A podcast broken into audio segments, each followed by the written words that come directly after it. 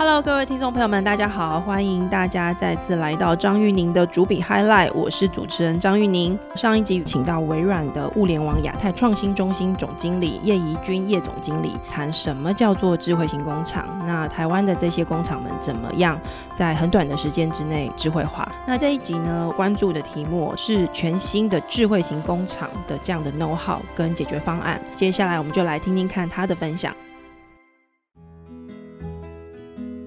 中美贸易战，它就说到底在战什么事情？其实就是市场的变化跟市场布局的抢攻。我们怎么样在整个产业链结构里面去抢攻这个市场？肯定是我们跟这些全球大厂合作，因为我们其实都在它的供应链端里。台湾的厂商，它其实压力也包含，就是我们刚刚讲这个供应链革新跟升级的全球压力。对对对，没错没错。嗯，而且其实，在前几年，我们就一直在谈短链。啊，短链有没有？就是说，我刚才讲的短就是长短的那个对长长短的短嘛。以前的长链的话，就是说你的分工非常的清楚，谁做设计，谁做生产，谁做运销，谁做什么的。那现在因为大家动辄就是说手机就直接就是我去订一个，我去订一个什么样的鞋子，是甚至你今天买很多的商品来讲的话，其实你的数量也都不大嘛，对不对？那你就直接在网络上就已经买了哦。所以其实整个供应链它变得很短链，也就是说你今天要直接碰到。制造商，我我在德国，我看到一个呃，应该是欧洲的那个麦片的品牌，它那个很夸张，它连外面的那个包装颜色都可以刻字化吗？其实老外吃麦片很多风味的，很多口味的，它只。有的加什么香蕉，有的加什么的，所以这个就好像我们其实在吃各式各样的面一样嘛。你想看泡面，其实是不是也可能未来可以克制化？我今天吃牛肉，可是我不要加泡菜，我不要加辣椒，我要干嘛干嘛干嘛的。今天所谓方便面、碗面就这个样子，所以你今天就是牛肉口味，就是虾口味，就是什么口味这样子，它就做好在那个地方。可是现在越来越多说，我想要克制化我的拌面，我可能是拌面，我可能是呃泡面，我可能是什么面，所以你在网络上你就可以克制化这些东西。了哈，所以你可以真的直接就是跟那个制造商跟他 talk，这个已经成型了吗？因为我我印象中，我大约好像是四年前还五年前，也是一样跟微软这边有个合作，然后当时我们在看这个所谓的制造业革新，当时有个热热词哦，就是说很热门的词叫工业四点零，然后政府也谈很多，然后我们去看工业四点零的这个案例，意思就是说你可以刻字化下订单。然后我们当时一直在想说，这事情到底要怎么做得到？因为工厂的制造逻辑是规模化。他一次开模就是可能一万个、十万个他才要做，可是刚刚总经理提的这个案例，意思是说我们四五年前在讲工业四点零的这个想象，现在已经实现了吗？好，我必须要讲的是说，呃，我讲的这个例子，这个大家也都知道例子，在呃二零一六年那个时候，我记得是商周还是天下吧，反正他们就有一个说，那个时候不是有一个有一个公司叫伟创力嘛，是对不对？你大概在讲那个时候的 case 嘛，那大家就想说，那完蛋了，那台湾的宝城啊这些要怎么办？对，要怎么办嘛，对不对？因为你今天其实它变成是一个。靠科技公司要来抢这些制造公司的的事情。可是当然，我觉得事情没那么简单，所以现在伪创力其实也发生一些状况嘛，对不对？那当然，我们其实台湾的这些鞋业公司其实还是做得很好的哦。那我觉得就拉回来来看的话，其实没有那么极端，可是这个趋势是在改变中的，它是存在的。但是是不是一定说我今天其实就是一双两双都要做？其实当然没有那么容易，嗯，因为你在整个制造的过程中，像鞋子的做制造过程中，它从设计到真的生产出来，还有呢，其实大家不要忽略鞋子一个最。复杂的事情是什么呢？穿鞋带，就是他。我们每次拿到鞋子，其实鞋带都已经穿好了。一直很好奇这个事情是怎么做到的。穿鞋带其实现在还是用大量的人工。即使现在其实开始有一些做，比如说机嗯机器人的这样公司，它现在发展那个穿鞋带的那个那个能力来讲的话，它其实现在还是呃差不多跟人啦。穿鞋带其实可能可以差不多可以到人，可是要把它鞋带弄出来，这个就很复杂。是。那还有就是说，像这种纺织业或者鞋业来讲的话，它的材质不像呃这个呃高科技产业都硬邦邦的材质，越软的越复杂的这种材质来讲的话，其实人力在里面还是很重要的。好，所以回到你刚刚的问题，就是说到底所谓的工业四点零。这个事情是不是已经是改变我们的生活？我必须要讲说，现在的趋势是慢慢往那边去，但是现在直接就跳说我要工业四点零，可是你可能现在才工业二点九，也就是说 你连自动化其实都没有做，你就开始在担心制造厂的现场啦，制造工厂的现场其实现在 maybe 才二或。二点五之类的。对，所以其实我觉得回来还是要看你的生产的逻辑，就是你的生产的 nature 到底是怎么样。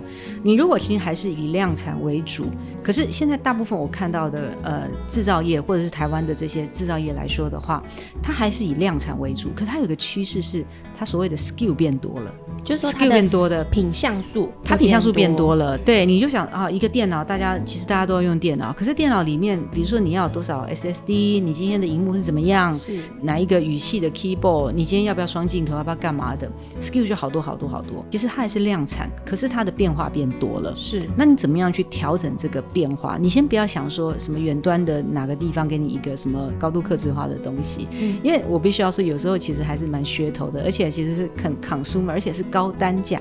啊，我觉得讲一个重点，高单价，什么东西其实我们就觉得说，它其实还没有说真的完全自动化。嗯，跑车。跑车，我们常常讲说手工打造的跑车，是为什么手工跑？因为手工打造用得起的，其实就那几十个人，少数富豪们，少数富豪们，对不对？所以有人如果跟我讲说，哦，这个哪个跑车厂，他说哦，他要做这个高度自动化的，我觉得这很奇怪，因为市场的特性不那么市场特性，对对对。那你今天其实低单价，低单价它不太可能说真的那么哇，全部用三 D printing 做什么东西，是它还是有一些 common 的这种嗯 common pattern，就是我们常常要做。你今天做个泡面，泡面你总是有。各种面吧，对，总是有各种包装吧，总是有什么的。那因为比较是呃低单价的这样子的一个消费性的产品来讲的话，它的量一定比较多，是它可以使用者比较多，所以它还是一个量产的一种模式。可是它的 skill 变多了，它的变化变多了，它的组合变多了，它的组合变多了。对，所以现在很多题目就是说，那我怎么样去预估这个组合？是我怎么去预估组合？那可能嗯，比如说大家现在常常会用一些。social media 啊，去预估说，哎，那现在可能到了夏天以后，那可能就吃辣的人会变多，或者是今天会什么口味，芒果口味可能就变多了，等等的。对你刚刚举这个例子也很好玩哦，就是这个也是我后来在看这个全球制造业的这个变化的时候发现的一个有趣的现象，是他们现在也开始自己去做市场分析。嗯嗯。很多的制造厂，特别是台湾这种比较偏代工的，我们以前其实不不花那么多力气去看消费市场发生什么事。对对。可是现在因因为有 Facebook。有这个社群媒体哦，就是我们说的 social media 这样的一个特性存在，因为它的资料很多是开放的。所以从制造端也可以开始去思考跟预测消费者的需求是是什么。我我们也可以说这是一个竞争压力啦，那会让很多制造业的老板们开始思考说，如果我不跟上这个趋势，我该怎么办？对，所以很多思维要改变。嗯，好，呃，这个应该可以讲，因为其实最近也蛮多媒体在报道，你像宝成嘛，因为二代接班嘛，对不对？那他们事实上，当然大家认识他们是非常大型的这个鞋子的这个制造业嘛，可是大家也看到说他们。最近其实也呃在这几年投资很多，可能是在零售通路上面，嗯因为那个是要很第一线的去接近市场。这个其实也都是一些我们常常讲数位转型的一个很大的一个改变。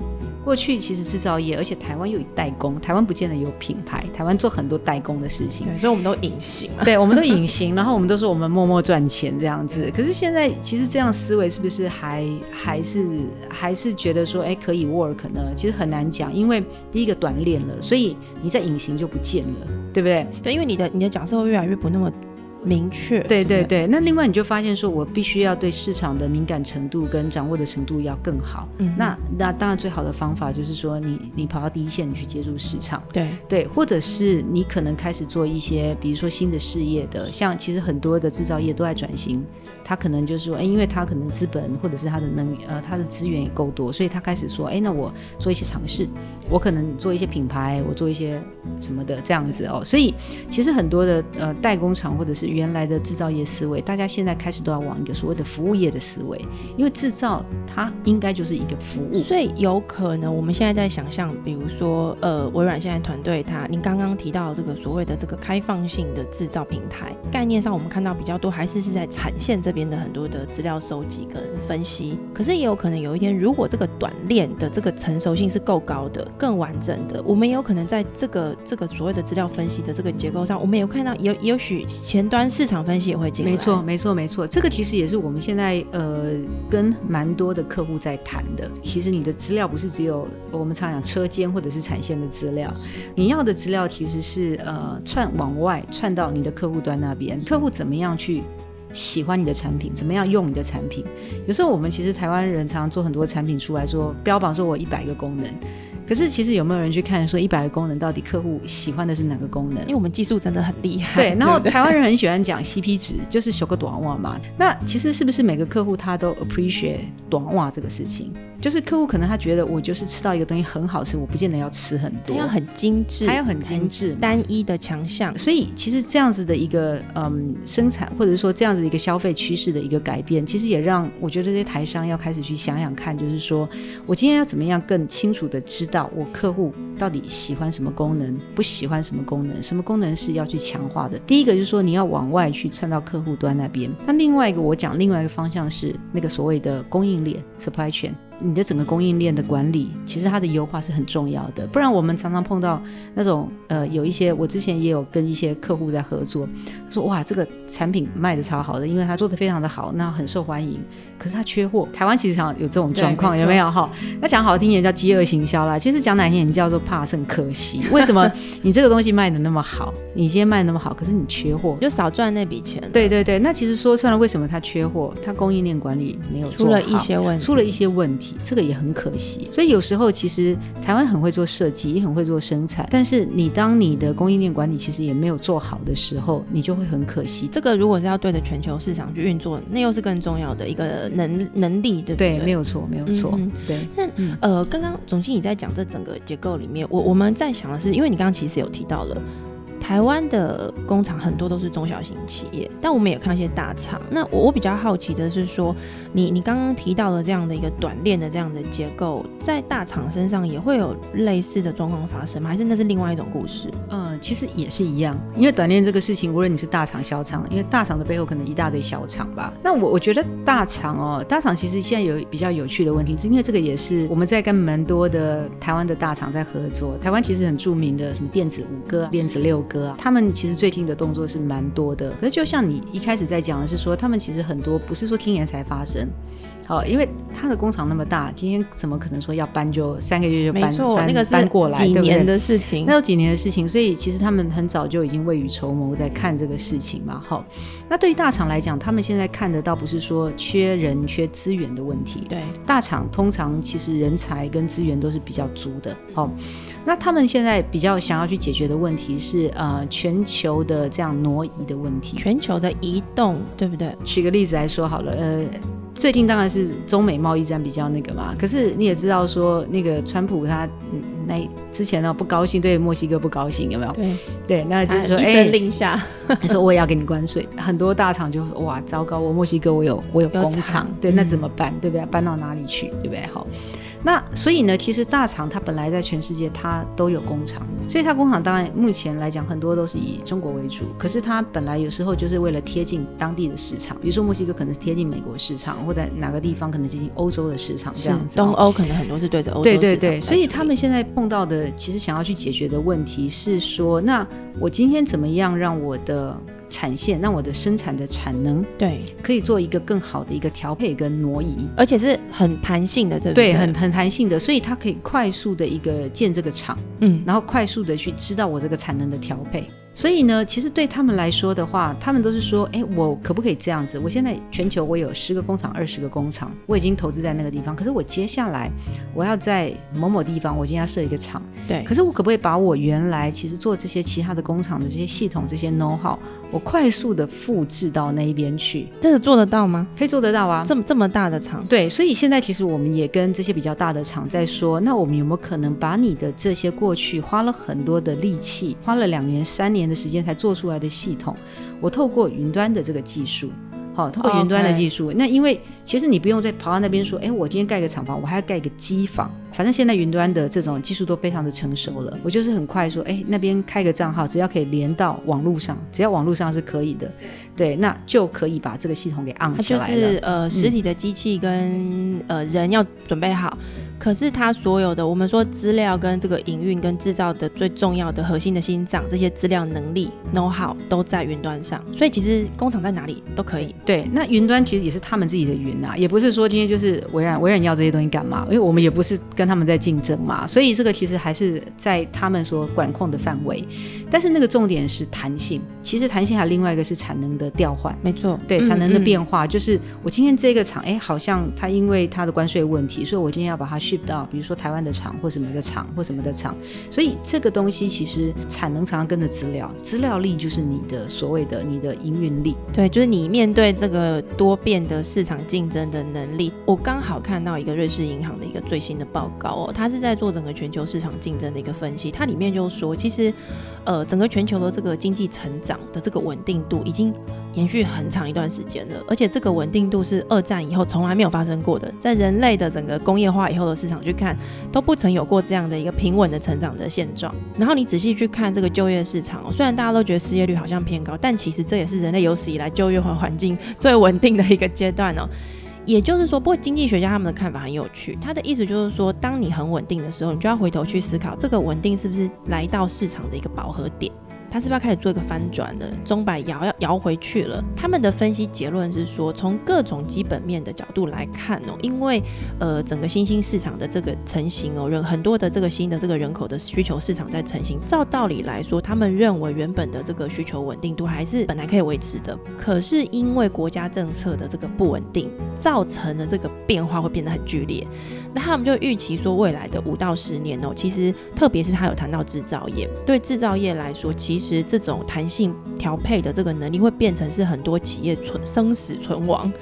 的一个重点，这个其实就是完完全全的 echo 刚刚总经理你所提的这个大厂的他们在思维逻辑上需要去反映的事情。对对对，而且呃，我讲一个比较有趣的 case，这个不是台厂的 case，这个是呃也是全球一个它是一个大型的 EMS 厂的 case。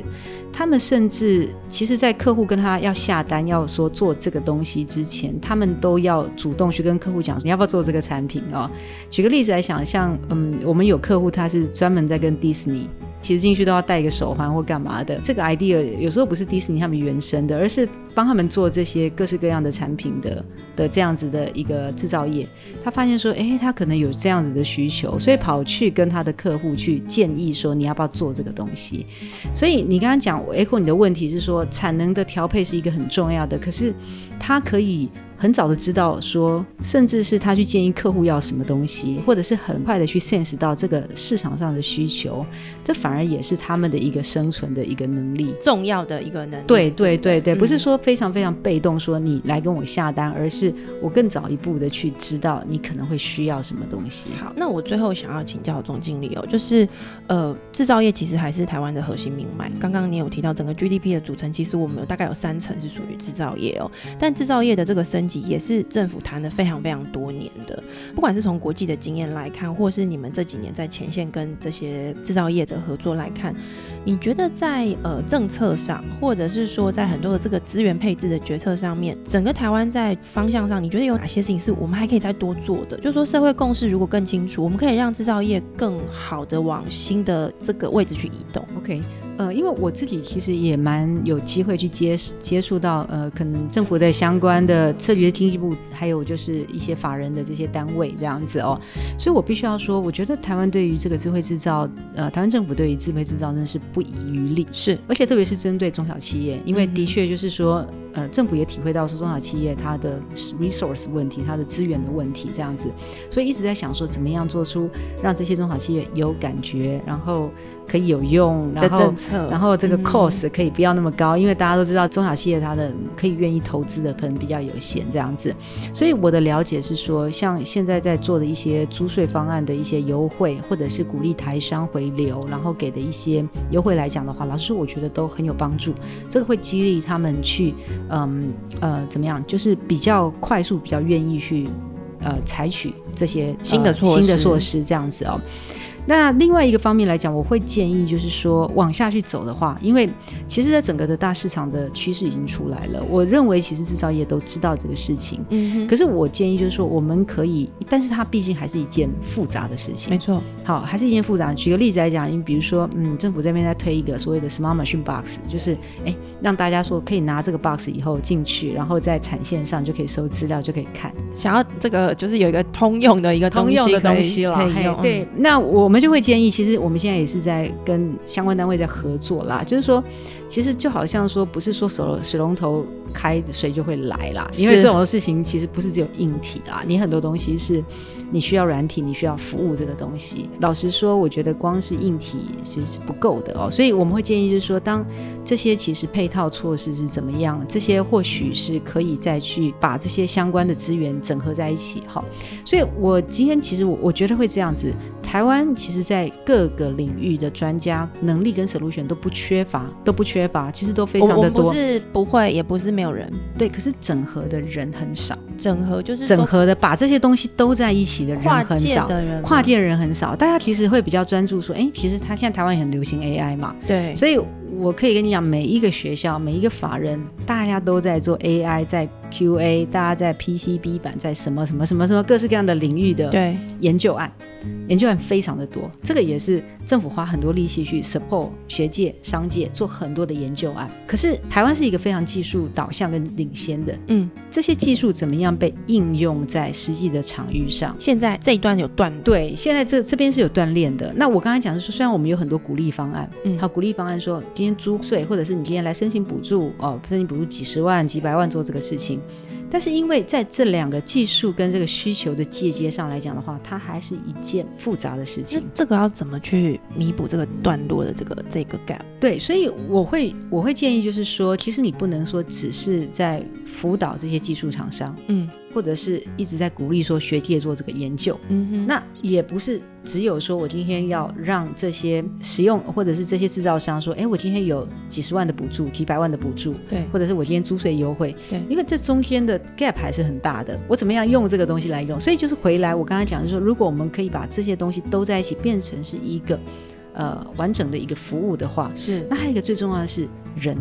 好，其实做这个事情是要有 consultant 的，OK。好，但是 consultant 不是大家过去印象中说，哦，今天 McKinsey 或者是那种很高级的 consultant 给你出一个白皮书，不是商业模式等等这种分析性。对，或许他是一个就是一个顾问服务团这样子的观念。他他要进场去工作，呃，他其实要跟使用者、跟这些嗯制造业的客户去谈说，哎，你要什么东西？所以这有点像是你把不要把它想成说大医院的今天就是名牌的医生。大家其实挂号都挂不到嘛，对不对？医生就是那几个大牌医生就是那几个。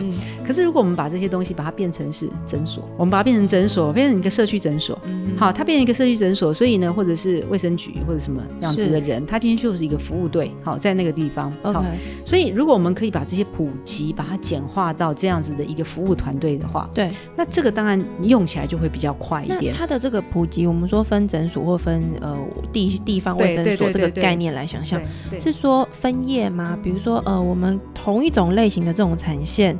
呃，都是做鞋子的这种，可能是一种类别；做工具机的是一个类别，就用这个方式来分。对，因为你每一个都不太一样嘛。比如说，像政府有在推一个什么水手专案，其实它就针对那个水五金，因为台湾有做很多那种呃些卫浴设备的那个那个叫水五金，那个其实也都是非常非常呃高附加价值的。是，那可能有脚踏车的，可能有纺织的，可能有什么什么的。好，所以这个每个专业其实挑产业，你也不可能。全部都去做嘛？对，没错。对，所以这个白产业让它其实要让它有一个一条龙的一个服务链，这个是重要的。这个倒是很明确有一个政府角色在这里面，因为我们其实经常在思考说政府到底跟产业的关系是要近还是远嘛？台湾有一个大政府跟小政府的辩论。对对。但是我我一直觉得产业政策，我们去看全球的经验跟过去的这个产业历史哦，国外跟国内都一样。其实政府有一个很重要的工作就是，嗯，我们去看我们的优势是什么。对着这个优势工作，对。那以刚刚我们举的这个例子，就是说，如果这种所谓的这个呃智慧化的这个产业升级、制造链的这个升级，是有一种类似像这个诊所的概念，对。那其实这个诊所的设立，的确政府是有一些角色在，因为它可以帮忙去区别说哪一些是我们现在对全球竞争来说我们最优势的。比如说工具机，其实真的是台湾很强很强的一个这个类别嘛。那也许这边就有一个可以去考虑的一个方向。那怎么样让这个事情形成？就变成是我们可能就是公部门、民间、学界有更多的讨论，让这个事情成型。对对对，那呃，另外一个建议就是说，当然你刚刚讲的，其实我觉得完全是正确。大政府、小政府，对。其实我必须要说，觉得要给政府现代政府一个 credit，就是说真的很努力在做。我我现在接触到的，嗯，所有的其实长官都是非常非常愿意要做这个事情，而且非常认真要做这个事情的哦。因为政府的工具、政策工具很长，都是补助或租税这样子哦。那很多东西事实上是你要让这一个生态链要起来。它变成是大家在厂商在里面有利可图，它才会对，而且有利可图其实不是都是从政府这边拿钱，因为政府的可以付出的也是有限，政府的也是纳税人的钱嘛，对不对？所以我认为其实要看到是说怎么样愿意让这些其实还是使用者这些厂商，他们真的看到。就像你回来刚刚讲 ROI 的问题，对这个东西对我真的是有利的，我就愿意掏我的钱出来去做这个。对，不然我现在看到一个也是有一个隐忧啦，就是说如果这些厂商他觉得说，哎，反正政府要补助，我就来蒙责。